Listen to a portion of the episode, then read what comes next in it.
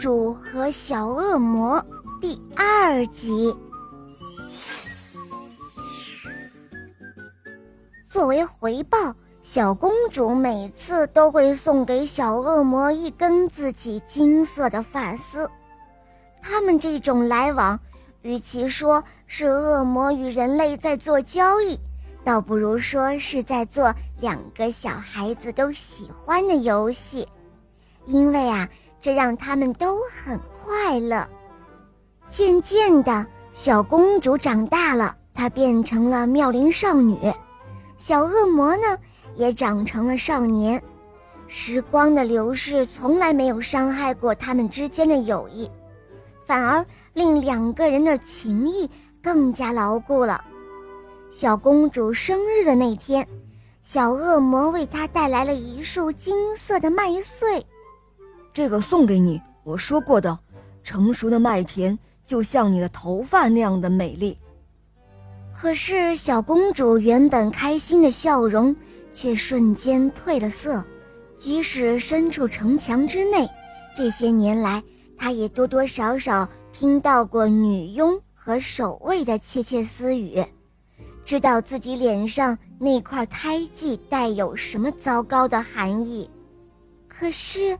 我一点儿也不好看，公主低下头，小声地说：“我长得很丑，很丑。”看着公主忧伤的样子，恶魔少年没来由的一阵的心酸，不知道从哪里来的勇气，令他有些冒失的牵起了公主的手。他施展魔法，来到了城墙之外。这一举动。让恶魔少年自己也被吓了一跳，他本来以为自己还没有这样的本事呢。这种法术在恶魔学校是要到明年才能够传授的课程，但是现在这个不重要了，重要的是公主第一次看到了外面的世界，她被深深的吸引了。小恶魔也不再纠结其他的，而是继续牵着小公主的手，带她去见识那洁白的雪山和透蓝的湖泊。瞧啊，你的皮肤就像雪山一样好看，眼睛就像湖泊一样好看。恶魔少年在说这话时，内心既诚恳又忐忑。呃，在我第一次见到你的时候，就是这样想的。我发誓，我说的都是真心话。这就是当初那个小男孩最单纯的想法。无论世人如何在意那个丑陋的胎记，但是他却是第一眼便注意到了那些闪闪发光的美好所在。时隔数年，从未改变过。